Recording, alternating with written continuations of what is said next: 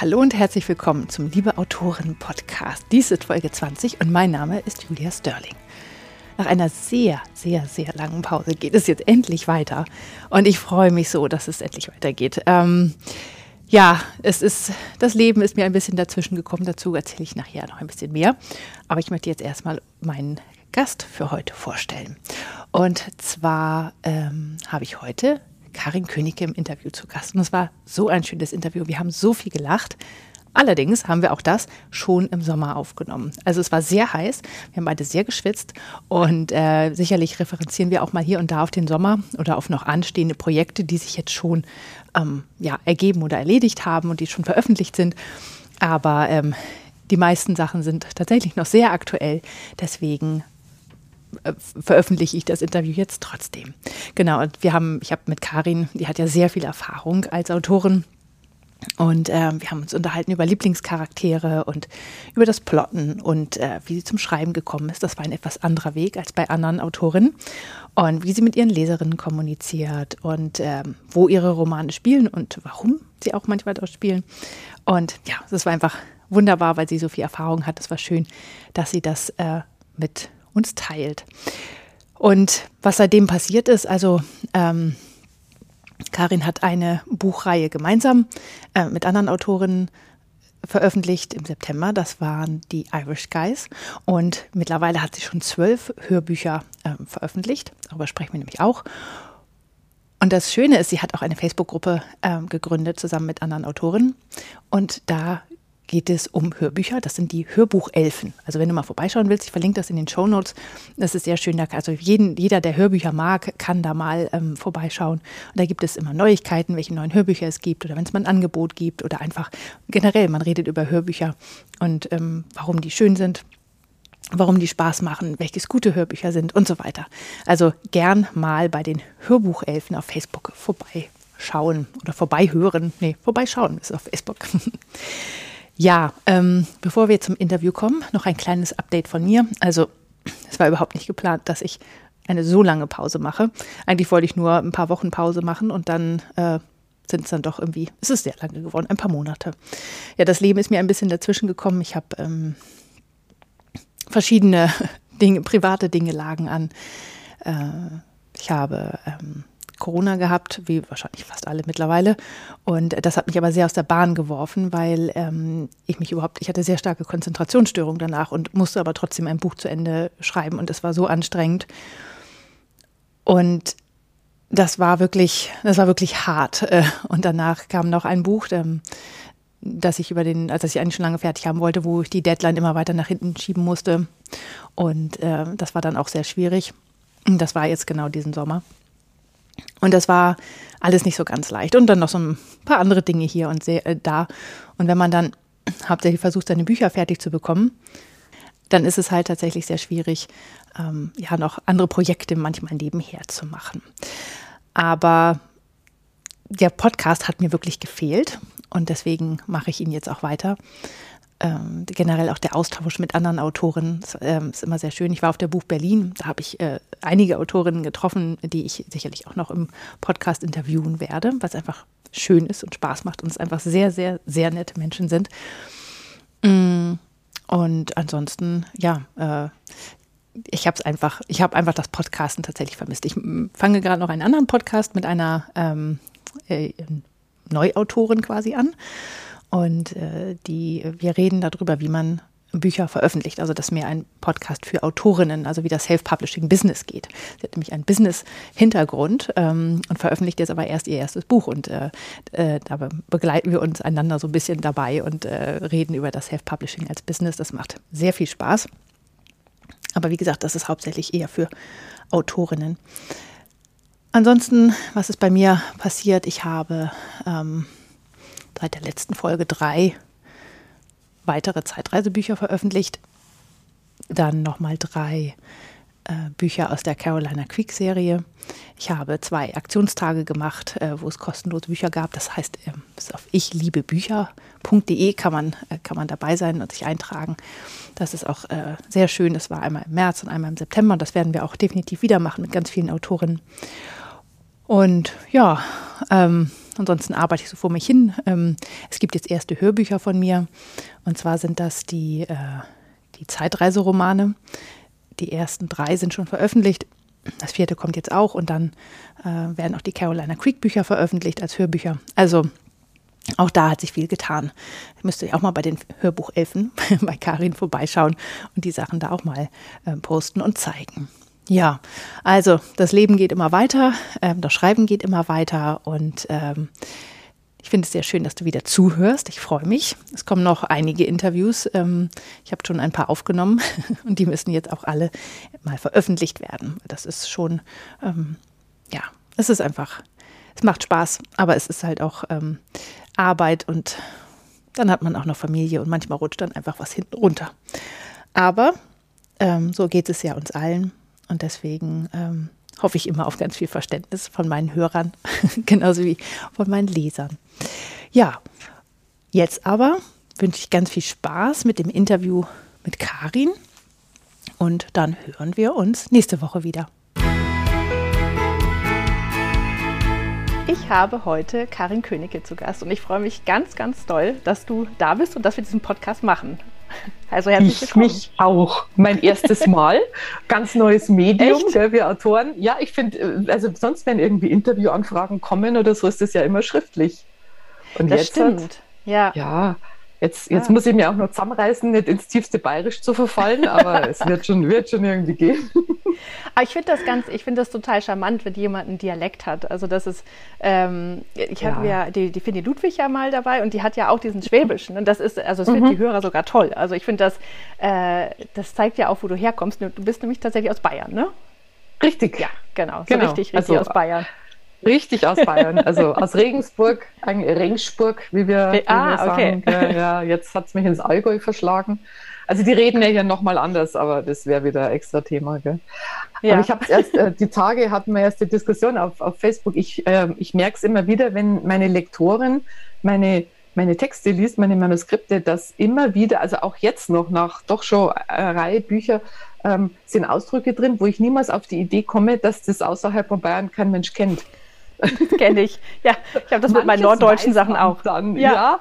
aber bei manchen Sachen, also ich habe jetzt irgendwie äh, beim letzten Buch, da geht es um eine Handwerkerin. Ähm, und dann hat die gesagt, ja, äh, du glaubst wohl, die Firma hat das nicht im Kreuz. Das heißt bei uns, die kann das nicht stemmen.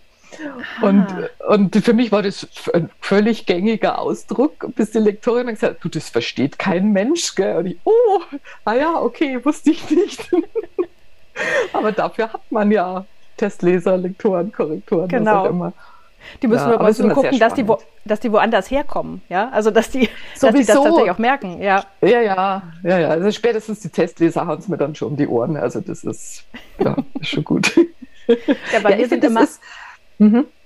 nee, bei mir sind immer alle auf der Arbeit, ja, ich komme aus Norddeutschland, ja, ja also auf ja. der Arbeit sein, ja, oder ja. ein, ein Feudel mhm. zum Beispiel, also ein Wischmopp ist ja ein Feudel. Und, also das sind so Sachen, das ah, gibt ganz ah, viele.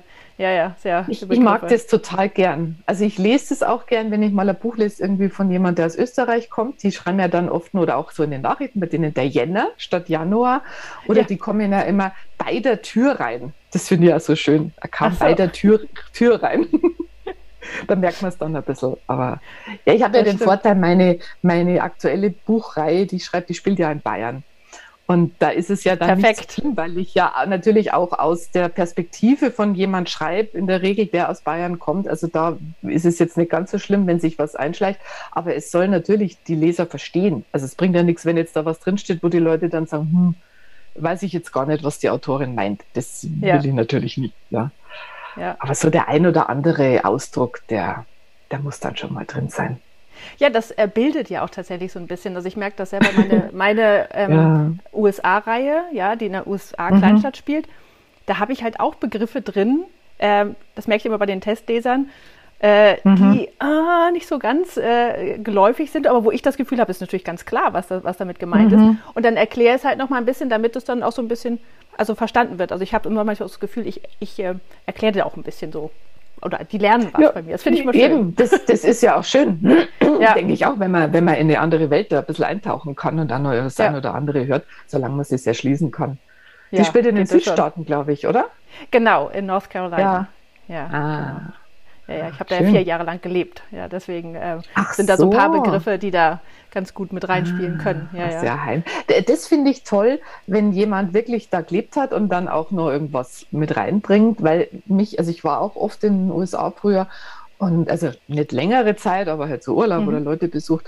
Und mich nervt es dann manchmal schon, wenn ich irgendwie ein Buch lese und dann steht dann drin irgendwie, äh, sie holte das Frühstück beim Bäcker. Also, weißt du, irgendwo in, in, ja. in einer äh, US-Großstadt oder, mhm. oder irgendwie sie sitzen vorm Fernseher und die Männer schauen Fußball oder sowas und man denkt, nee, die schauen dann halt äh, Baseball oder Basketball oder irgendwas. Also, ja, ja, genau. Ja, darum ist es und schön, das, wenn sich jemand auskennt. Ja, und das sind manchmal wirklich Kleinigkeiten, ja. Aber ich würde zum Beispiel auch nie diese Romane nehmen und ins Englische übersetzen lassen und auf den englischen Markt mm. bringen. Weil ich weiß, dass die ja. Amerikaner würden noch tausend Sachen finden, die ich total ja, ja. falsch verstanden habe, ja. Also deswegen ist das immer. Hast du dir das überlegt? Mal Übersetzungen? Mm, ich habe das für meine Zeitreiseromane, habe ich tatsächlich äh, die ersten vier Bücher übersetzen lassen und ähm, für den englischen äh, Markt. Genau, also englischsprachig. sind, oh, sind cool. verfügbar. Äh, aber ah ja, ich ko konzentriere mich lieber auf die Deutschen. verdiene ich mehr mit, sagen wir so.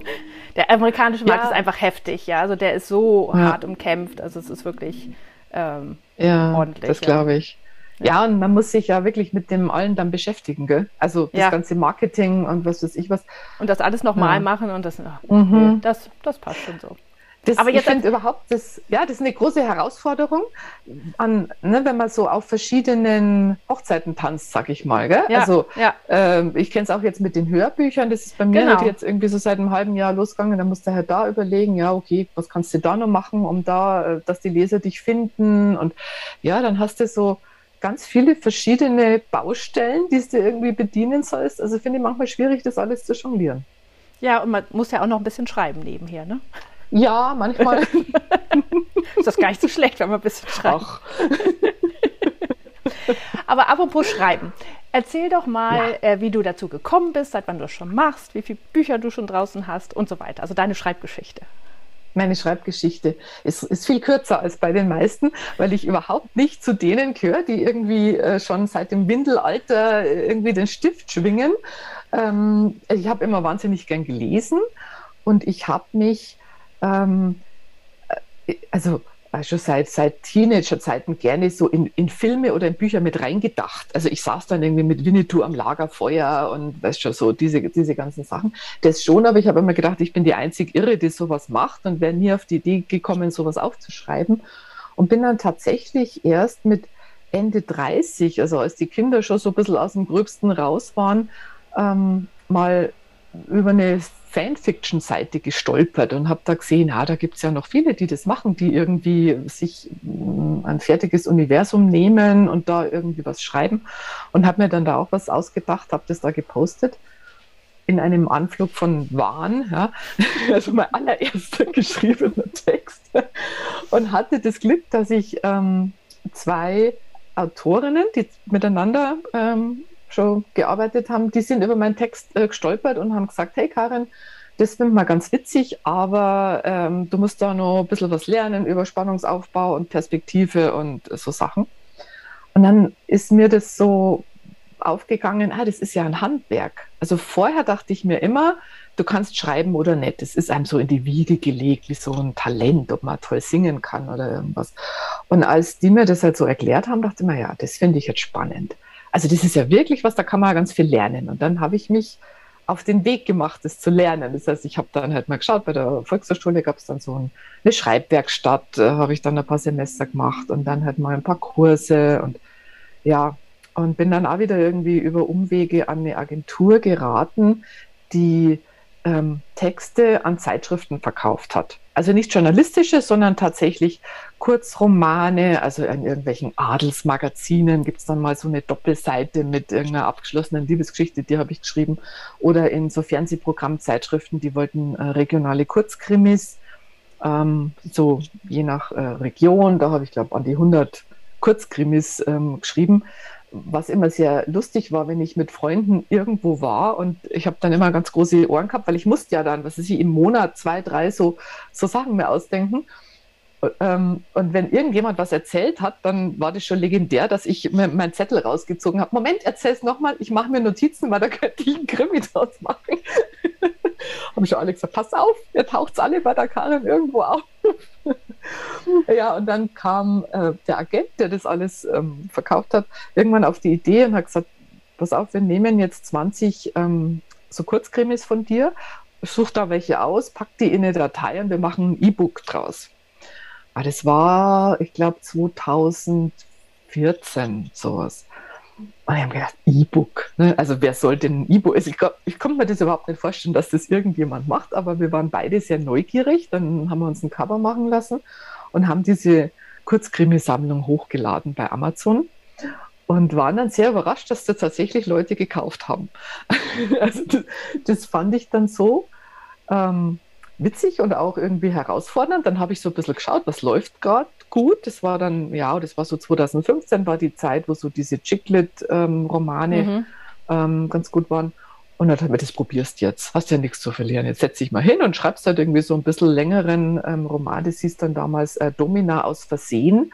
Also da haben wir halt wirklich so eine Geschichte ausgedacht, wo eine aufgrund von einem falschen Profil irgendwo reinrutscht, wo die anderen meinen, sie ist irgendwie so eine Online-Domina, die ihnen irgendwelche Sachen ähm, anschafft. Und in Wirklichkeit ist sie doch in eine Gemüsehändler verliebt. Also wirklich so ganz was Witziges, Klamaukiges.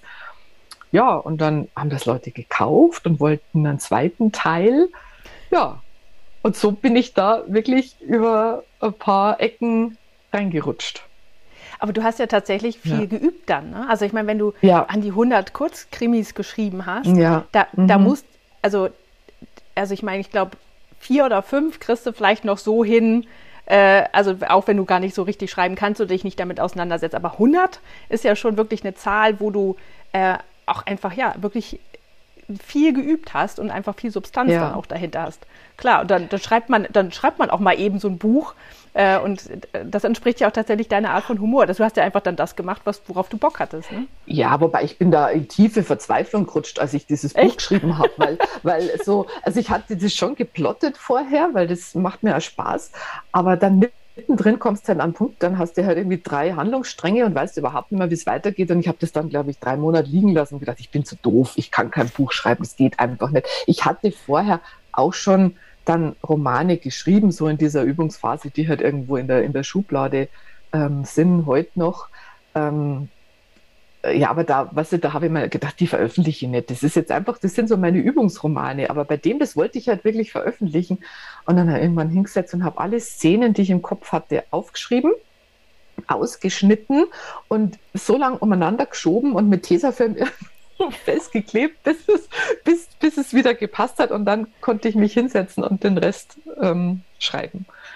Ja, also es ist, schon ein, es ist schon ein Kampf, ja. Ja, aber nicht mehr, oder? Nee. nee. Also die, Gott sei Dank schon. bin ich jetzt an einem Punkt, wo ich äh, in der Regel nicht mehr das Gefühl habe, dass das Buch mich schreibt, sondern dass ich das Buch schreibe. Also dass ich die Zügel in der Hand habe und immer weiß, wo ich hin will und nicht irgendwo mich vergaloppiere oder so. Ja. Und da hast du dann noch einen zweiten Teil geschrieben von der Domina-Geschichte? Ja, ich habe noch einen zweiten Teil geschrieben, was ähm, im Nachhinein vielleicht ein bisschen ungünstig war, weil es war ja nie darauf angelegt. Also das Buch hört halt auf, dass die halt sich natürlich kriegen am Ende und sie düsen dann irgendwie nach USA und dann, ja, wir wollen einen zweiten Teil dachte, okay, was mache ich jetzt? Jetzt sitzen die in den USA und sie haben sich ja schon gekriegt. Also habe ich dann so einen ganz coolen Cowboy mehr einfallen lassen, der da halt auf so einem, auf so einem Trail da einen Viehtrieb macht und ja, und ähm, Natürlich sollte sie am Schluss wieder mit ihrem zusammenkommen, aber viele Leserinnen fanden den Cowboy dann aber eigentlich viel interessanter und waren dann enttäuscht, dass sie den nicht gekriegt hat. Also das sind halt so Fehler oder auch nicht. Ja, also hey, aber Dreiecksbeziehungen sind immer so eine Sache, ja. Das, also, schwierig, mhm, genau, aber man lernt ja mit jedem Buch dazu. Und ja, genau. Also das, das, das, ist für mich ja ganz wichtig. Darum habe ich ja viel äh, Kontakt mit den Lesern und, und uh, Testlesern und ich frage da wirklich nach Kritik oder mache oft da Leserunden. Ähm, weil, also ich, glaube nicht, dass ich jemals schon ein perfektes Buch geschrieben habe. Also wer hat das schon? Das wäre ja langweilig, müsste man ja aufhören wahrscheinlich. Gell? Aber ich finde es immer wichtig zu wissen, wo sind denn die Schwachpunkte in dem Buch? Mhm. Also das ist für mich schon immer wichtig, dass ich einfach weiß, okay, bei dem Buch habe ich vielleicht da bei der Figur, die könnte vielleicht ein bisschen schwierig sein für manche Leserinnen, weil, keine Ahnung, der Mann nicht tough genug ist oder die Frau zu tough oder äh, die Katastrophe ein bisschen zu weit hergeholt oder, oder, oder. Also das, ähm, ja, das finde ich immer spannend, dass man am Anfang so viel mal auch plant, aber am Schluss gibt es doch immer irgendwie was, wo du sagst, ja, also im Nachhinein betrachtet ist es jetzt vielleicht nicht ganz so ideal oder da könnte jetzt der ein oder andere einhaken, aber das ja, macht man es halt beim nächsten Mal wieder besser und wieder ja, genau. einen anderen Fehler. Ja. ja. also Fehler kann man ja genug machen irgendwie, aber ich ja. finde das ja auch so schön, die, die Leser, ähm, also ich stelle immer fest, dass ähm, also ganz normale, in Anführungsstrichen, Leser auch ganz anders lesen als andere Autoren zum Beispiel. Also wenn wir jetzt ein Buch Sowieso. lesen, dann gucken ja. wir ja ganz anders da drauf, wie der Spannungsaufbau ist und, und so weiter. Ne? Klar. Und ähm, ein normaler Leser, der liest es einfach und findet es einfach schön. Ja? Ähm, Mhm. Und das ist, das ist tatsächlich, man, ich glaube, manchmal haben wir dann auch ein bisschen hohe Ansprüche äh, und denken halt, also ich denke bei jedem Buch, was ich abgebe, so, dieses Mal merken alle, dass du eigentlich gar nicht schreiben kannst. Je, bei jedem Buch denke ich das. Ja. Und, und mein, meine Lektorin, die liest es halt immer als erste, ja, und dann denke ich immer, oh Gott, wenn, wenn, von der die Mail kommt, denke ich, und diesmal sagt mhm. sie mir, Julia, hör auf. Mhm. Und natürlich ist es dann immer nicht so, ja, und dann finden es auch also es gibt auch immer ein paar Testleser, die das halt vielleicht mal nicht so schön finden oder sagen, ah, Klar. das habe ich jetzt nicht so angesprochen. Aber es gibt halt, ähm, und die meisten finden es dann halt dann schon irgendwie schön, ja. Und das ist so, ähm, aber es ist so lustig, man ist ja für Zweifel mal da reingeht. Ja, ja. Also, es gibt, ich finde, es gibt ja immer, es gibt so Phasen. Ich habe da mal so, ein, ähm, so eine Grafik gesehen. Ich finde die leider nicht mehr. Also die Phasen eines Buches, ja. Also am Anfang die Riesen-Euphorie, die geniale Idee und dann kommt irgendwie so der tiefe Fall und dann zwischendurch, ich schaffe es nicht und ich schaffe es doch und am Schluss, naja, vielleicht könnte es ja doch was werden. Aber so ist es doch auch, gell? Ja, also genau so, so ist dieses, es. Ja. Äh, ja. Ja, also, ich versuche immer mit ganz viel Energie mhm. so reinzugehen, also dass ich diese Anfangsenergie möglichst Sowieso. mich möglichst mhm. lange reinträgt, damit, mhm. weil ich weiß, in der Mitte mhm. habe ich das Gefühl, mhm. ich sollte aufgeben und ein neues Buch anfangen, was ich früher immer gemacht habe. Ich habe immer aufgehört und ein anderes Buch angefangen, weil das war dann die viel bessere Idee. Und ja. dann äh, jetzt mittlerweile weiß ich, das ist, ist immer so. Du wirst diesen genau. immer haben und wenn er kommt, dann ignorierst du ihn Kenn einfach. Ich die berühmte hängende Mitte, gell, wo irgendwie ja. so, oh. ja, ja, ja. Das, also ich, ich, ich plotte recht, recht intensiv. Also jetzt nicht in dem Sinn, dass ich wirklich schon jede einzelne Szene genau weiß, aber ich habe so meine, meine Plotpoints, sage ich mal, und mhm. vor allem die Entwicklung von den Figuren. Und ich möchte eigentlich gern ähm, an jedem Punkt des Buches wissen, auf was ich gerade zuschreibe. Mhm. Also kommt jetzt irgendwie der Wandel. Also ich habe ja gern Figuren, die, wo erstmal die Fetzen fliegen. Also das finde ich mhm. am allertollsten. Äh, also wenn ich jetzt da sowas hätte, wo die sich sehen und sind sofort ineinander verliebt, dann würde ich mir denken, was schreibe ich jetzt da 300 Seiten lang? Gell? Also ich mag das sehr gern, wenn die ganz unterschiedlich sind und sich nicht leiden können.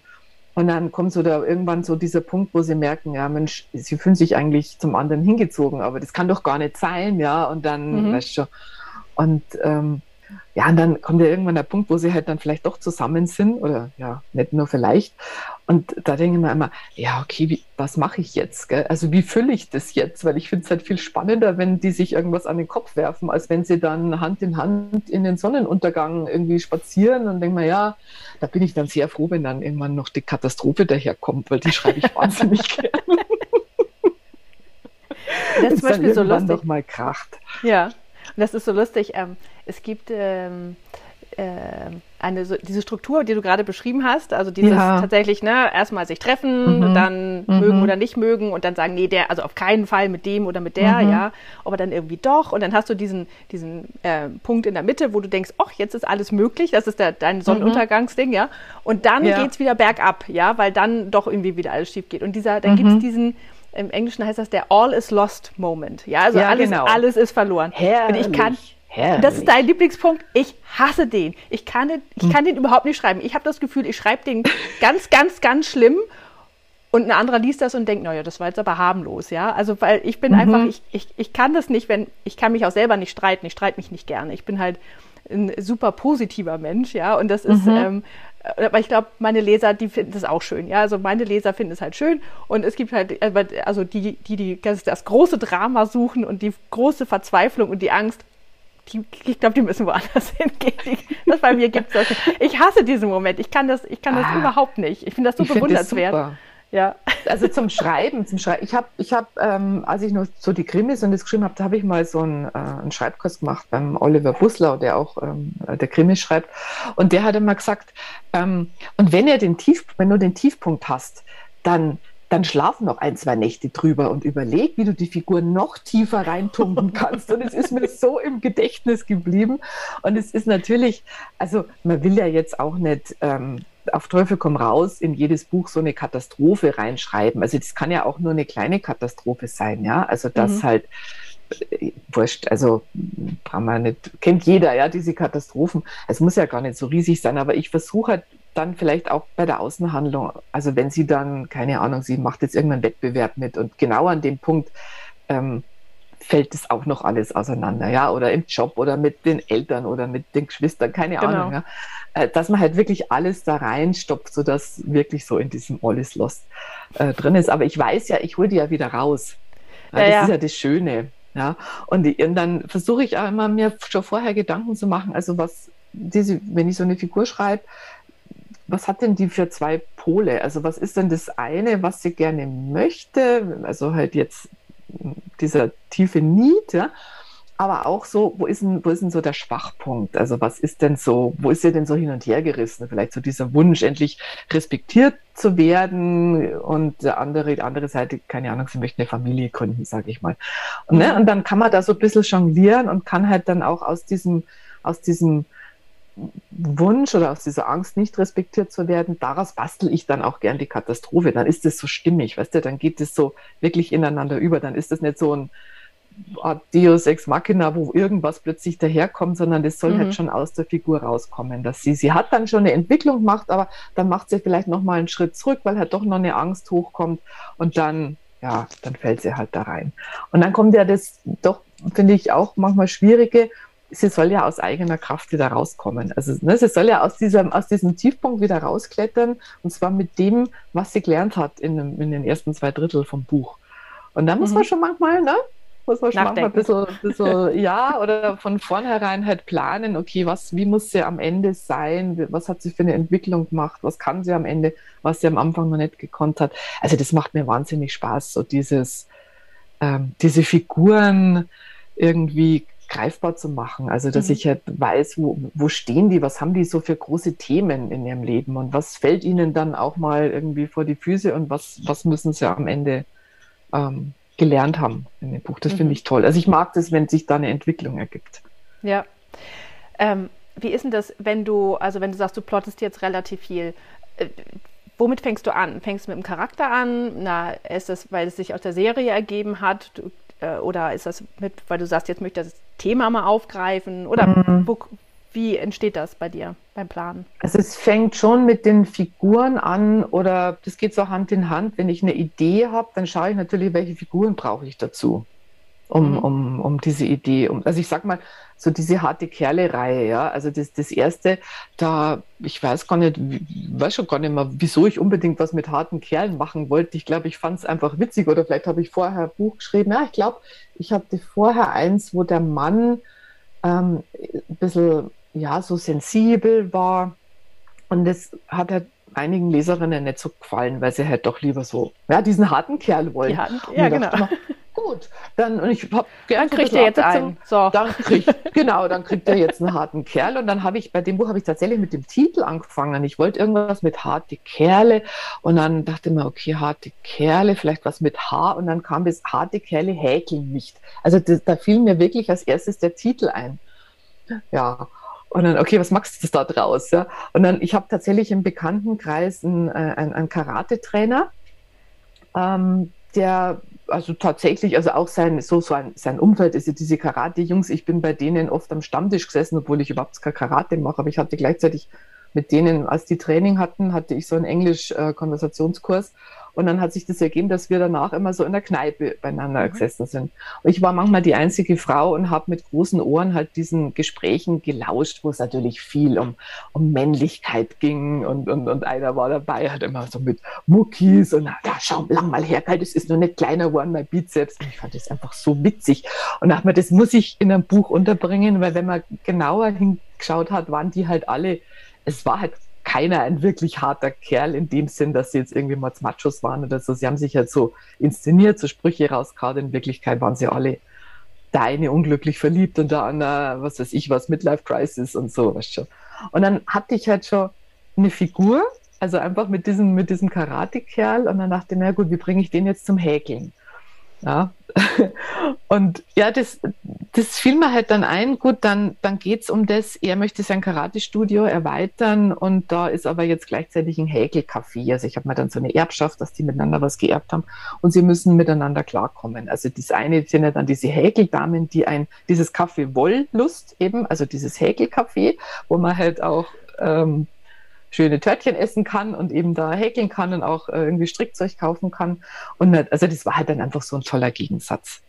Und dann hat sich das natürlich ergeben. Ja, und dann, also wenn, wenn ich halt, wie ich das hatte, war mir natürlich klar, er muss lernen, von dieser Männlichkeit mal wegzukommen. Sie musste halt andere Sachen lernen.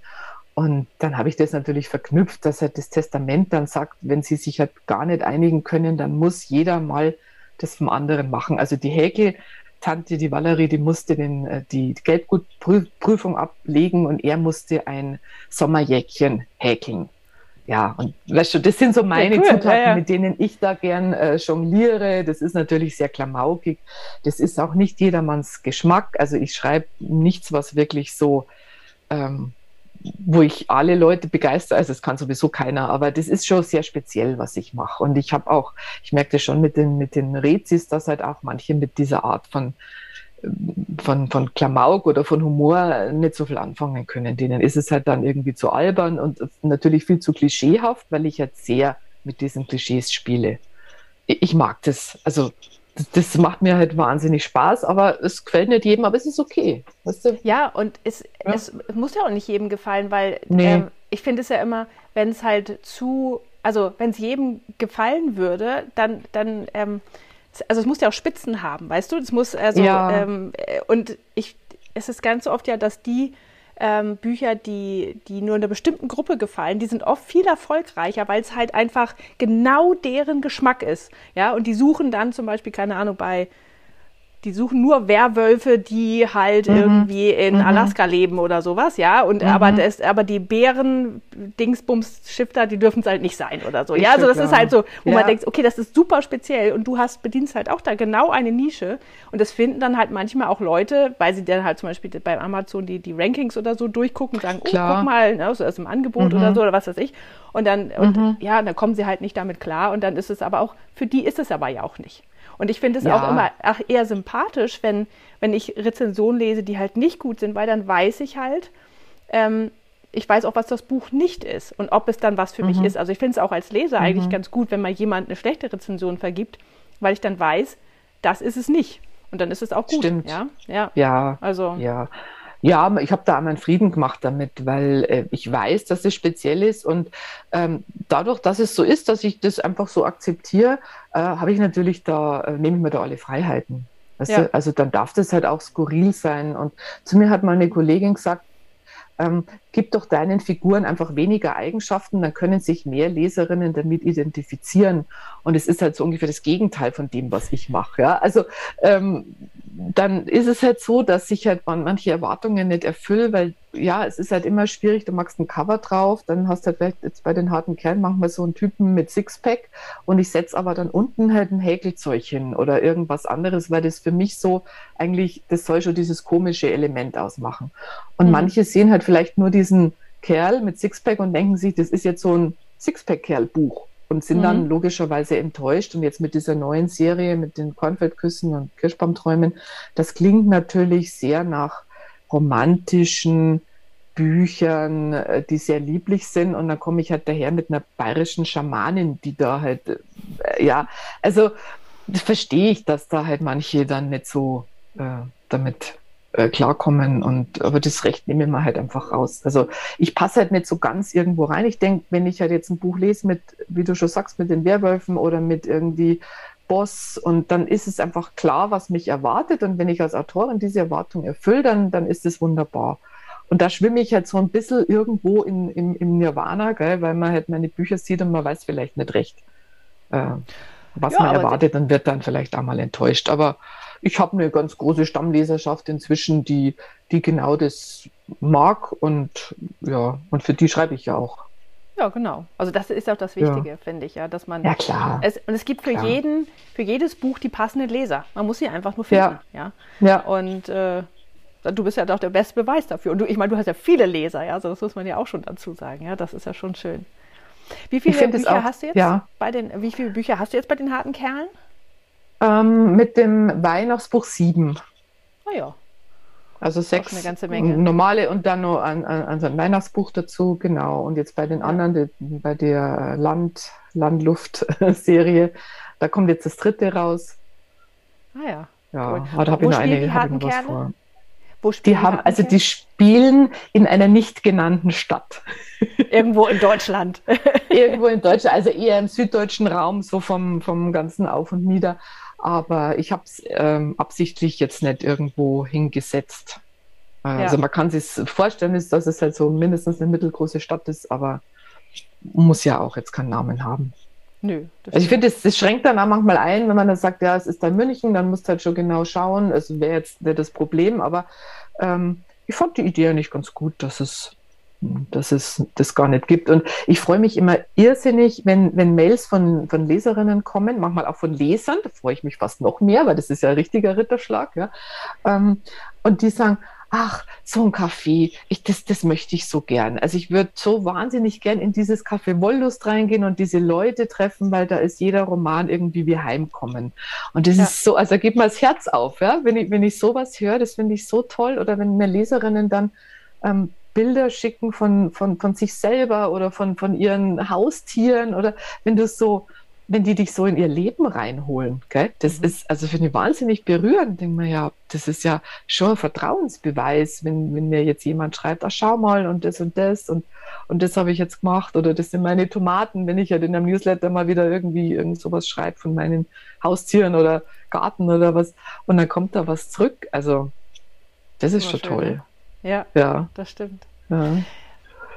Ähm, du hast äh, heute, heute war das, ne, dass du auf, äh, auf Instagram gepostet hast, ähm, mhm. jemand noch eine Frage hat. Und ich finde die Frage eigentlich sehr schön. Eine Frage ist auf jeden Fall gekommen. Ja. Ähm, was nämlich dein Lieblings- oder wer deine Lieblingsfigur ist. Hast du tatsächlich so jemanden in deinen Büchern? Ähm, ich, also ich schreibe gern in die Bücher so eine, so eine schräge Alte mit rein. Ja. Also das hatten wir schon bei den allerersten Büchern nach, diesen, nach dieser Domina und dem Cowboy. Da habe ich ja mit Lotte Römer zusammen äh, eine Serie geschrieben. Das war irgendwie auch ganz witzig. Wir haben damals einen Milliardär geschrieben, weil wir gesehen mhm. haben, dass ganz viele so Milliardäre damals irgendwie ähm, auf, auf Nummer eins waren. Und wir kannten uns von der Agentur und haben mal telefoniert und haben wirklich so als Gaudi rausgesagt, also das könnten wir doch zu zweit auch machen. Und dann waren wir beide angefixt und haben gesagt, jetzt machen wir das, wir schreiben jetzt zu zweit so ein Milliardärsbuch. Also wir brauchen unbedingt ein rosa Cover und es muss mit irgendwie ähm, Pralinen müssen drin vorkommen, ja, und, und haben das so, also das Außenrum am Reißbrett entworfen, aber das Innenrum mit sehr viel Herzblut äh, geschrieben. Und da hatten wir schon eine, eine ja, 80-jährige also es spielt in New York, aber eine Italienerin, die, und die ist schon so schräg, ja. Also die gibt dann irgendwie den, den Kunden irgendwie Sextipps und, und raucht so äh, an mit so einem Zigarettenhalter ihre Zigarette und einfach so richtig schräg. Und diese Figuren machen mir wahnsinnig viel Spaß, weil man bei diesen mhm. Nebenfiguren sich so austoben kann, finde ich. Also im Café ja. Wollust sind es ja gleich drei, da habe ich diese drei Cousinen, die halt da immer sitzen und ihren Eierlikör trinken und äh, irgendwas essen und auch alles mitmachen. Die gehen dann zum Karate und dann gehen sie halt zum Tanzkurs und eine verliebt sich dann in den Hutmacher von nebenan. Und das, ist so. Und jetzt ist es so, die, die Burgi in diesem Bayern-Buch, ja, das ist halt so, ja, so eine Figur, die es natürlich nicht nur in Bayern gibt, gell, die halt so mit sehr bunten Klamotten und sie macht irgendwelche schamanischen Tänze äh, kombiniert mit einem Rosenkranz im Pfarrheim und da kann ich mich halt voll austoben. Das kann ich bei den Hauptfiguren nicht ganz so, weil dann erklären es mich endgültig für verrückt, ja, wenn ich jetzt da auch noch so total irgendwie auf den Putz hau. Aber diese Nebenfiguren, die, die liebe ich halt. Also die, weil die dürfen alles, die dürfen neugierig sein, die dürfen einmal ganz schrecklich sein. Denen verzeiht man das eher, als wenn es eine Hauptfigur ist. Mhm. Und darum ja, darum sind meine Bücher auch so lang, weil ich immer mit diesen, mit diesen Nebenfiguren so viel Spaß habe. Das bläht es dann etwas auf. das stimmt. Ja. Ähm, sehen deine Leser das denn auch so? Also kriegst du da Feedback zu den Nebenfiguren auch? Ja, das ist in, in, in Rezensionen schon steht das drin, weil die ziehen sich natürlich auch durch die ganze Reihe dann durch. Also selbst wenn halt die, das, das äh, Hauptpaar natürlich manchmal neu auftritt, aber diese Nebenfiguren, die sind ja dann immer dabei. Und das lese ich schon, dass viele sagen, ja, Burgi, oder halt je nachdem, wer es ist. Oder Violetta war es halt in den, in den ersten Büchern. Also das sind schon auch die, die Lieblinge ja, der, der Leser. Sehr schön. ähm, aber es finde ich spannend. Wie viele Bücher hast du jetzt draußen insgesamt? Oh, äh. ich weiß gar nicht, 20 oder so, glaube ich um den Dreh rum, ja. Also, Buch 1 ist dann immer so, man feiert irgendwie, ja, mhm. und dann bei Buch 2 ist es dann immer schon so, wird schon ein bisschen weniger und dann immer denkt man, ah ja, stimmt, ich habe ja heute Veröffentlichung, äh, Buch 13 oder so. Ah, ja, also äh, rund um die Veröffentlichung ist schon immer äh, ja, ja, klar. große Aufregung, gell? Aber man geht nicht immer ah, abends ja. dann noch schick essen oder trinkt Champagner oder sonst nein. irgendwas, wie man es beim ersten Buch gemacht hat. Nein, natürlich, ist ja klar. Ja. Nein, wir Autoren, wir trinken immer. Es, ja, sowieso. Aber es ist, es ist so diese, diese Unschuld ist ein bisschen weg, gell? so dieses mhm. Naive. Mhm. Bei den ersten Büchern hast du ja irgendwie gar keinen Druck und dann denkst du halt, ja, wenn es jemand liest, ist gut und wenn nicht, dann ist es auch wurscht. Also ich hatte ja da auch noch irgendwie meinen Job oder halt ähm, Kinder oder so. Und jetzt ist es natürlich schon anders, dass ich mir auch manchmal schon beim Schreiben, das finde ich relativ schwierig, das wirklich äh, wegzuschieben, ähm, weil mir oft durch den Kopf geht, oh, wenn ich das so schreibe, dann kommt jetzt wieder jemand und sagt, das ist doof oder, oder weißt du, also so dieses, mhm, man ja. kriegt ja dann natürlich auch irgendwie äh, Kritik oder man weiß, das kommt an, das kommt nicht an, dass man das wirklich ausblendet und sich einfach auf den Text konzentriert. Ja, ja das ist gar nicht so leicht. Ja, ähm, ja, das merke ich bei mir tatsächlich auch mal. Ich habe ja so viele verschiedene Serien, also einmal historischen, mhm. dann habe ich die Zeitreise und dann diese USA-Kleinstadt. Ja. Und jede Serie hat natürlich Fans und jeder, jeder möchte immer, dass ich jetzt das Buch in deren Lieblingsserie weiterschreibe. Und dann aber auch, mhm. ähm, als habe ich jetzt zum Beispiel gerade ein Buch, das kommt dann nächste Woche raus. da hatten viele Leser gedacht, dass diese Frau mit einem von den anderen Typen zusammenkommt, die ich da drin okay. hatte. Und ich so, Nee, äh, nee. nee, nee, die war schon, hatte ich schon von Anfang an für den jetzt eingeplant. Mhm. Ähm, aber so, ähm, das war also diese Leseerwartung, ja, man sitzt da dann schon anders mhm. dran. Ne? Und das ist, äh, ja. ich habe mittlerweile auch ein paar Leute in meinem Umfeld, die meine Bücher lesen. Und dann ist das manchmal so, also manchmal, wenn ich so bestimmte Szenen schreibe, denke ich schon so, oh, daher lesen die das. das, das stimmt also. Man, ja. Ich muss das echt ausblenden und das mhm. versuchen, das, das einfach so zu schreiben, als wie damals, als keiner wusste, wer ich ja, bin. Genau. Und wo man mhm. irgendwie nach einer Woche auf Amazon mal geguckt hat und gedacht hat, oh, du hast ja mhm. Bücher verkauft. Menschen haben ja, das gelesen, ja. Okay. Und das, äh, das ist heute, heute schon anders, ja. Also, dass man, ähm, also der Druck wird größer. Es gibt einen ganz tollen ähm, TED-Talk von der ähm, Elizabeth Gilbert, ähm, die hat ja dieses Eat, Pray, mhm. Love geschrieben und das war ja quasi so eine Autobiografie. Und das war, ist, war so super erfolgreich. Und dann hat sie, ja. dann spricht sie darüber, wie das ist, das Buch danach zu schreiben. Die Erwartungen, die dann kommen. Das, und das kann ich mir vorstellen. Ne? Genau, und das ist total, also nicht total, aber doch ziemlich gefloppt sozusagen, das Buch. Aber sie sagt dann trotzdem bei sich zu bleiben und diese, die Kreativität nicht zu verlieren, auch wenn die ganze Welt quasi auf dich guckt. Also das, ähm, das ist super spannend, weil ja, es ist, also das hatte ich auch nicht gedacht, dass, dass da irgendwann mal so ein, so ein Druck da ist. Ich meine, das ist ja auch ein guter mhm. Druck. Ja, es ist ja schön, dass man ja, Leser ja. hat. Aber ja, man muss schon irgendwie damit anders ein bisschen mit Haushalt, mit seiner Energie dann auch. Ja, ja, genau. Es sind andere Herausforderungen, weil es da manchmal wirklich darum geht, sich frei zu machen davon. Ja. Also ich habe jetzt auch bei dem aktuellen Buch habe ich eben das Gegenteil vom harten Kerl. Ich habe ich hab nämlich eine Handwerkerin, die hatte ich schon bei den Kirschbaumträumen mit drin, die Tessa. Die macht so, so Heizungsbaumeisterin, also so mit äh, Blaumann und Rohrzange und also sowas mag ich ja total gern. Ja, jetzt habe ich natürlich der einen, einen Schlossherrn gegenübergestellt. Das ist ein, der schreibt Fantasy-Bücher und liest Gedichte und sitzt am Abend äh, hinten in so einem verwunschenen Garten im, im Schloss und schaut Fledermäusen zu. Also halt totales Kontrastprogramm. Sie hält den erstmal für komplett irre. Und ich wollte den unbedingt schreiben, aber ich hatte echt zu tun, das aus meinem Kopf rauszubringen, dass man denkt, oh Gott, aber die Leserinnen wollen die so einen Mann. Also mhm. wäre das ja, ja, nicht besser, jetzt doch er wäre Handwerker und wäre so irgendwie der Tafel mit Muckis, aber da hätte natürlich nicht dazu gepasst. Also da hatte ich das ganze Buch doch jetzt irgendwie so zu kämpfen mit diesen, mit diesen Zweifeln.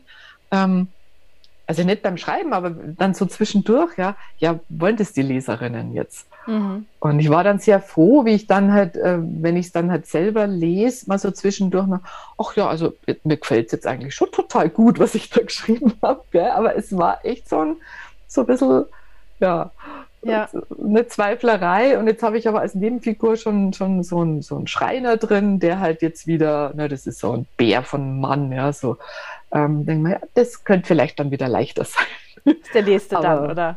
Ja, wahrscheinlich. Ja. Mal schauen. Mal schauen. Also ja. ich baue immer ein paar ein, damit ich ein bisschen Auswahl habe, wen ich dann äh, als nächstes hernehme. Ja. Man lernt ja, ja draus. Ja, äh, ja aber ich habe auch schon festgestellt, ich habe manchmal am Ende dann schon das nächste Paar quasi so eingeführt. Ja. Und dann habe ich mhm. aber festgestellt beim Schreiben, dass ich mir die Grenzen zu eng gesetzt habe, weil die Geschichte sich dann doch anders entwickelt hat. Also mhm. Also ja, das, mhm. das Paar war es immer noch, ja, aber die ja. waren dann gar nicht mehr an der Stelle oder haben äh, sich dann doch irgendwie anders kennengelernt und dann habe ich mir gedacht, oh nee, das mache ich jetzt nicht mehr, ja. Und das, selbst wenn ich nur einen kleinen Hinweis, so einen Halbsatz irgendwie gebe, ja. trotzdem ist das manchmal, dass ich denke, ah, das ist jetzt schon zu zu eng. Zu festgelegt. Ja. ja, man legt sich dann mhm. fest, wenn du die Figur schon einführst in dem Buch, dann muss die ja auch irgendwie so sein, so ungefähr. Ja? Genau, ja. Und je mehr du über die schreibst, umso enger ist es dann, was du im nächsten Buch machen kannst. Genau. Ja, naja. Das stimmt. Aber, aber, aber es ist ja auch schön. Ich finde das ja selber auch schön. Ich lese total gern Serien und ich mag mhm. es einfach, die Charaktere zu kennen, dass die Alten wieder auftauchen und dass man sagt, ah oh, ja, guck, die kennt. Also es ist wie nach Hause kommen. Ja, und, ja, das, ist so. Ähm, mhm. und ich brauche nicht jedes Mal mhm. neu denken, sondern denke dann, ach guck mal, so geht's mit denen weiter. Und ich finde das echt einfach schön und deswegen will ich das meinen Lesern auch geben, aber dann ja. muss man halt so ein bisschen selber ja, ein bisschen mehr dran arbeiten manchmal, ja. Es ist ja beim Schreiben schön. Also ich freue mich ja immer wieder drauf. Ich werde auch noch im nächsten Jahr wird noch ein harter Kerl rauskommen. Mhm. Ich habe auch schon die Ideen und einen Titel äh, ich freue mich total drauf, wieder in das Café Wollust zu kommen. Ja? Also ja. so nach den ersten sechs Büchern, da dachte ich mir, ich kann jetzt keine Cupcakes mehr sehen, ja, und keine irgendwie, äh, weißt du, also irgendwann, ne? Aber jetzt, ja, so mit ein bisschen Abstand denken wir, oh ja, ja, nochmal da, da reingehen. Und eben, wie du schon sagst, ne, so geht es den Lesern natürlich auch, wenn die dann halt wieder in deine Kleinstadt gehen. Und wie hast du ja. die verknüpft untereinander, dass die sich einfach kennen oder sind die irgendwie ähm, ähm die Paare? So bei der Zeitreise sind das ähm, die ersten vier Bücher sind Freundin ähm, mhm. und die zwei, äh, der, dann war quasi erstmal abgeschlossen und dann habe ich äh, jetzt einen zweiten Teil der Serie und das sind dann andere, die sind äh, zwei Schwestern, eine Cousine und noch eine und die ähm, die lernen die anderen aber kennen aus dem ersten Teil mhm. quasi. Mhm. So okay. und ja. bei der USA sind das äh, vier Brüder und zwei Freunde. So, da habe ich mit den Männern angefangen okay. und nicht mit den Frauen. Ja, ja, die habe ich gleich im ersten ja. Buch eingeführt. Ähm, und die warten jetzt, die Leser warten mal darauf, dass der Nächste immer seine Geschichte nun kriegt. Also ja, klar, das ist, das ist natürlich super. Wenn die wissen, es gibt vier Brüder, wissen sie ja auch, es müssen vier verkuppelt werden, gell? Genau, ja. Und ich verkuppel einen nach dem anderen. Gnadenlos bist du da. Aber sowas von voll die Kupplerin hier. Ja, wir müssen jetzt auch ein bisschen zum Ende kommen. Wir reden schon sehr lange. Ich könnte mhm. also noch stundenlang mit dir reden, deswegen ist das total nett. Aber ähm, du planst jetzt ja wieder ein Gemeinschaftsprojekt, ne? Also, dass wir noch mal ein bisschen in deine Zukunft gucken, was jetzt noch so, so kommt von dir.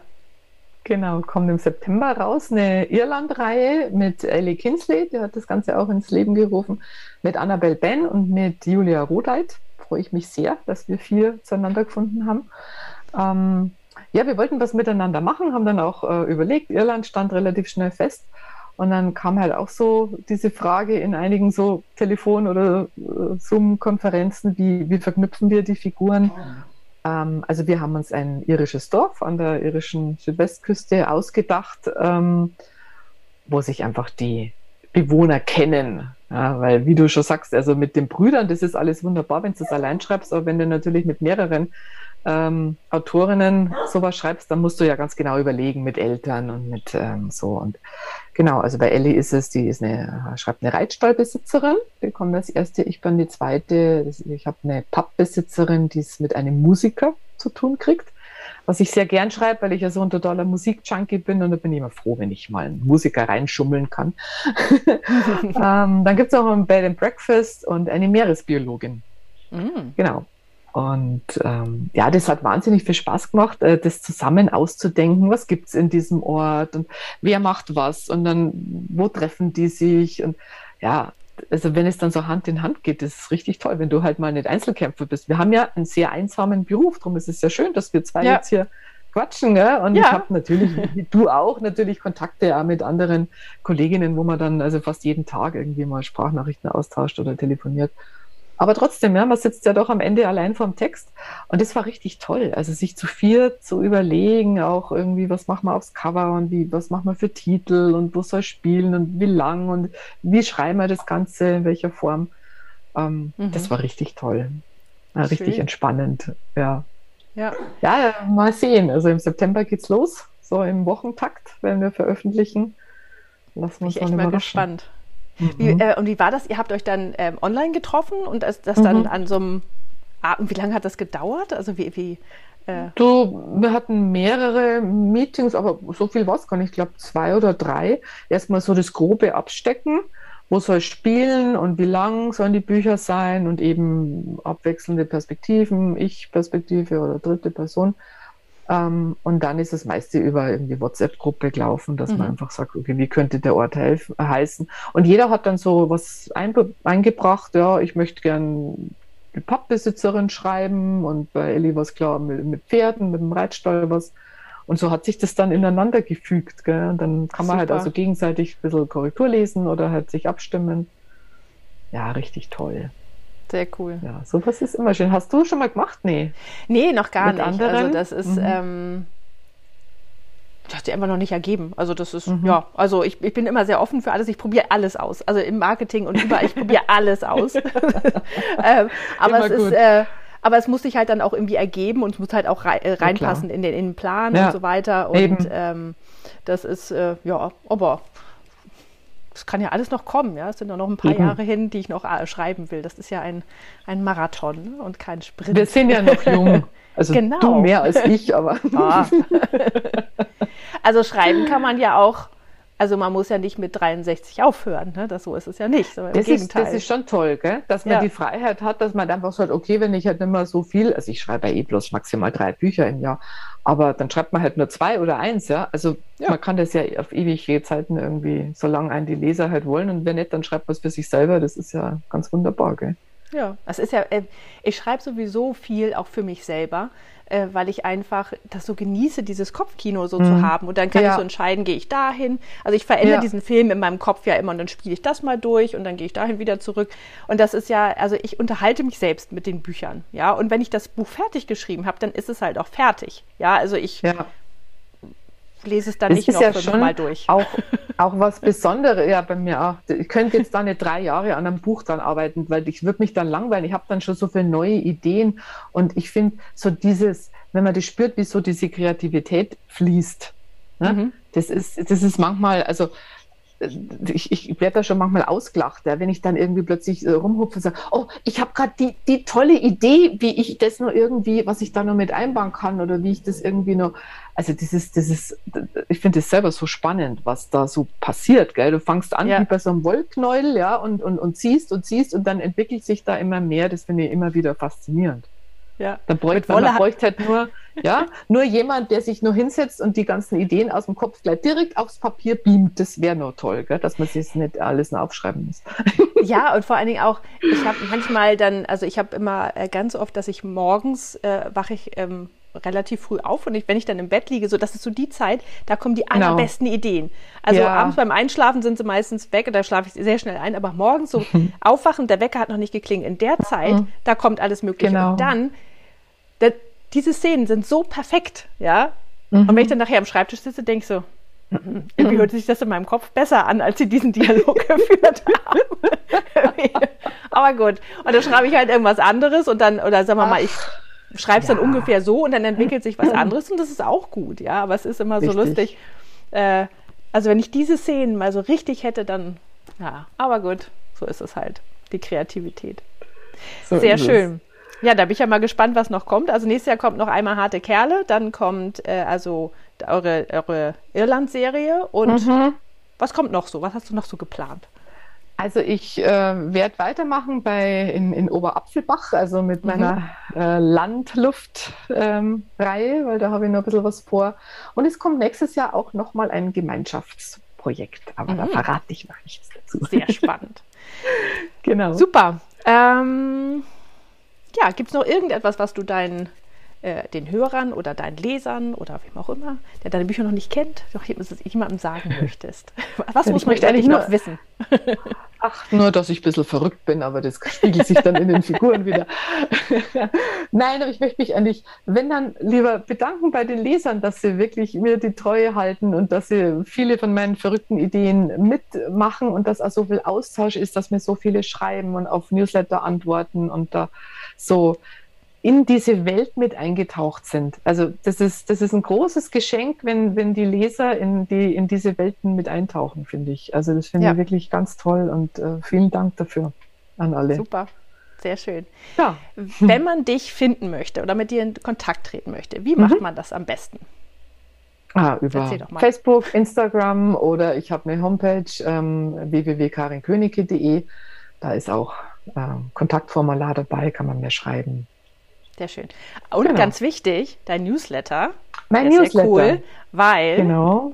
da gibt es nämlich sogar was. Da drei kostenlose Kurzgeschichten sogar gibt oder Kurzromane. Es sind tatsächlich ein bisschen länger, zwei äh, rund um die harten Kerle und eins äh, Burgis Casanova Chaos. Ähm, also das hört sich schon wieder gut an. ja, ja, ja, da geht es auch ziemlich turbulent her. Also da kriegen die Newsletter-Abonnenten, ähm, kriegen diese Kurzromane, wenn sie sich anmelden und ja. haben hoffentlich ich, viel Spaß damit. Und ich glaube, das ist auch immer ein guter Weg, äh, so einen Autoren mal kennenzulernen. Mhm. Also wie schreibt sie denn, gefällt mir das? Also gefällt genau. mir dieses Verrückte, so ein bisschen, das ja. Klamaukige. Ja. Und das ist dann da, das ist total schön, ja. Also das ist, äh, dass wir dementsprechend ja. das nur empfehlen, hingehen, anmelden und dich kennenlernen. Ganz toll. Ja, super. Genau. Also, ich danke dir von Herzen. Es war ein Dank. sehr schönes Gespräch. Ja, vielen Dank, dass ich da sein durfte und du mich hier so schön äh, befragt hast oder wir uns unterhalten haben. Gell? Dankeschön. Ja. ja, ich danke dir. Wenn du Lust auf mehr Interviews mit tollen Autoren hast, dann schau am besten auf der Website www.liebeautoren.de vorbei. Dort findest du alle Interviews mit Links zu den Büchern der Autorinnen. Außerdem kannst du dort deine E-Mail-Adresse hinterlassen und erfährst immer gleich, wenn es ein neues Interview gibt. Du findest mich und den Podcast auch auf Instagram unter Autorin Julia Sterling oder auf Facebook. Ich freue mich immer über Nachrichten sowie Ideen und Anregungen. Vielen Dank fürs Zuhören.